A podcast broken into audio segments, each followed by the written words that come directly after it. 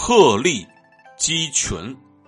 这个典故呢，最早出自东晋戴逵所著的《竹林七贤论》，讲的故事是：嵇康字叔夜，是三国时期焦郡智人，是魏晋时期的思想家、文学家和音乐家。曹魏正始年间，嵇康和阮籍、山涛、向秀、刘伶、王戎、阮咸，经常会聚在当时山阳县的竹林之下。纵酒放歌，谈玄论道，所以世称竹林七贤。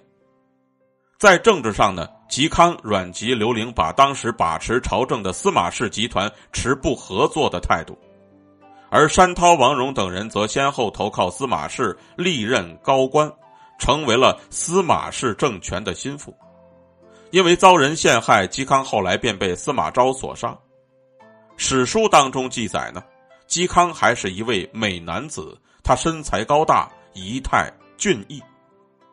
嵇康呢有一个儿子，名叫嵇绍，字延祖，体态同样也是魁伟、聪明、英俊，站在人群之中呢，容貌气质远远好过一般人，就像是一只高高的野鹤站立在鸡群之中，太突出了。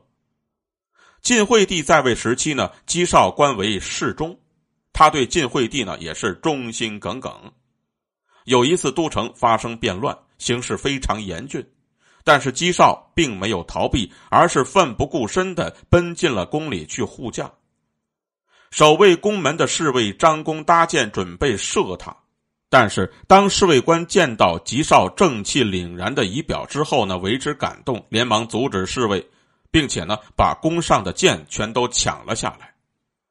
不久之后，皇族之间争权夺利，互相攻杀，史称八王之乱。姬少就跟随着晋惠帝。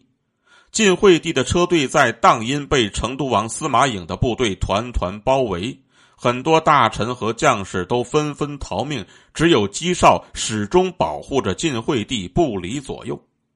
敌方的飞箭像是雨点一般射过来，姬少身中数箭，身受重伤，鲜血直流。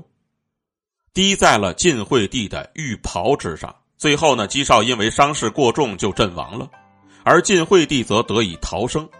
事后呢，晋惠帝的侍从要洗去玉袍之上的血迹，晋惠帝呢就说：“别洗，别洗，这可是姬氏中的血呀。”晋惠帝呢久久不让随从洗去袍服上的血迹，以表示对嵇绍等人的思念和表彰。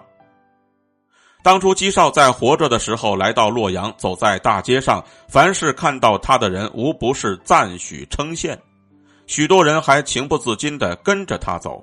有个人多方打听，得知他是嵇康的儿子，就专程去拜访了嵇康的好友王戎，想了解更多的情况，就说：“我今天在集市上看到嵇康的儿子嵇绍了，他高俊挺拔。”站立在众人当中，真像是一只鹤站在了鸡群当中一样啊！